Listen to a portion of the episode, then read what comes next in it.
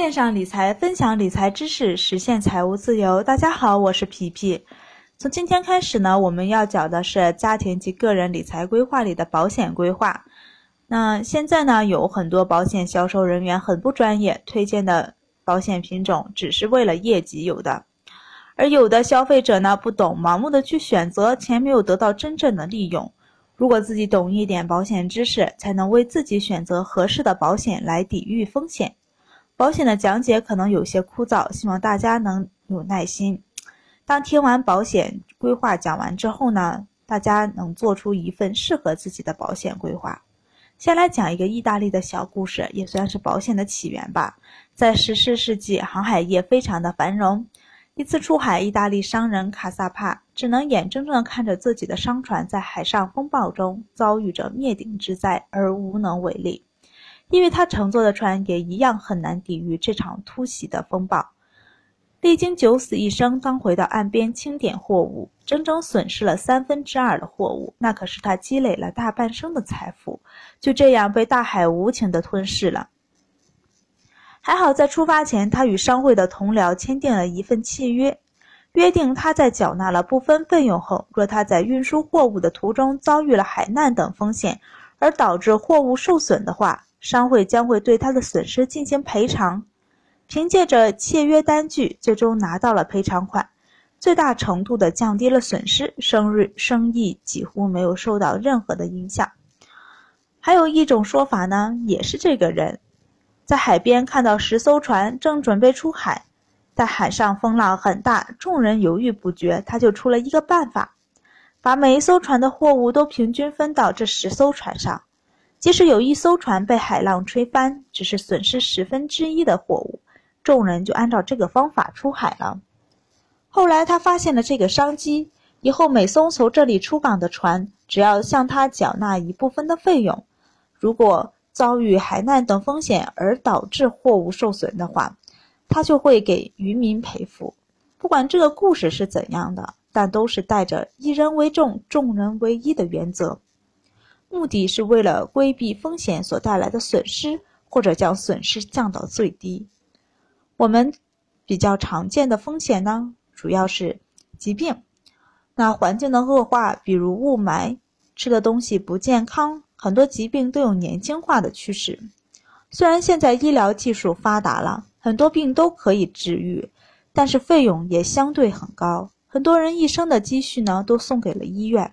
现在比较流行的轻松筹，很多因病筹款。除了社保之外呢，那重大保险及寿险就会有一定程度的解决我们的燃眉之急。那第二个呢，比较常见风险就是意外。意外不是我们小心一点就能避免的，比如前段时间新闻经常提到的高空抛物砸人。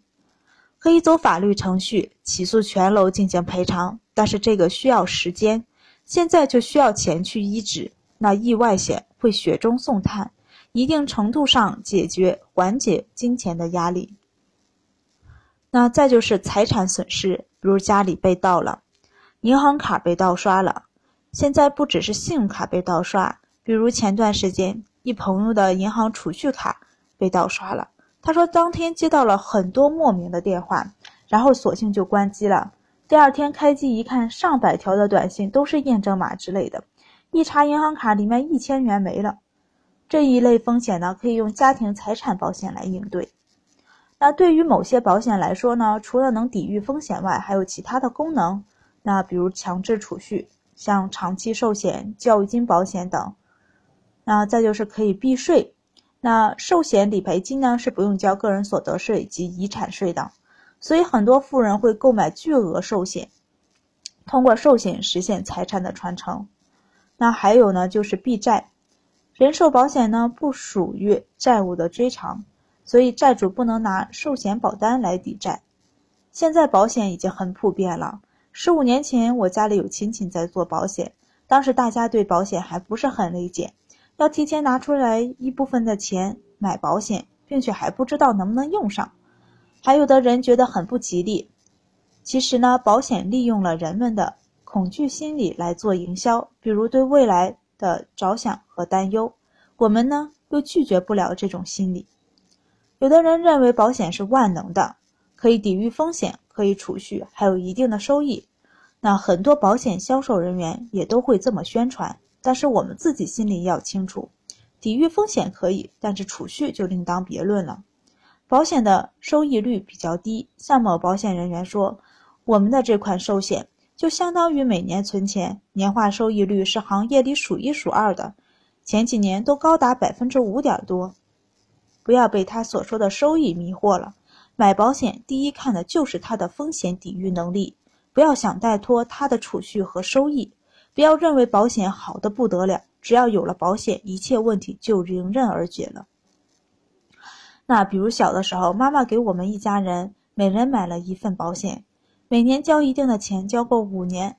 我小学、初中、高中、大学的时候都会领一笔钱，等五十五岁的时候，每月还会额外每领八百块钱。那这个对我父母来说呢，现在两个人每月一共领一千六，一直到老，是个比较不错的选择。一千六可以基本保障他们的退休生活，算是他们养老金的一个补足。再加上他们的退休金以及之前理财自己准备的退休金，可以过得很滋润。但对我来说呢，等我五十五岁还有很长的时间，通膨及货币增发的影响，每月的八百元意义已经不是那么重大了。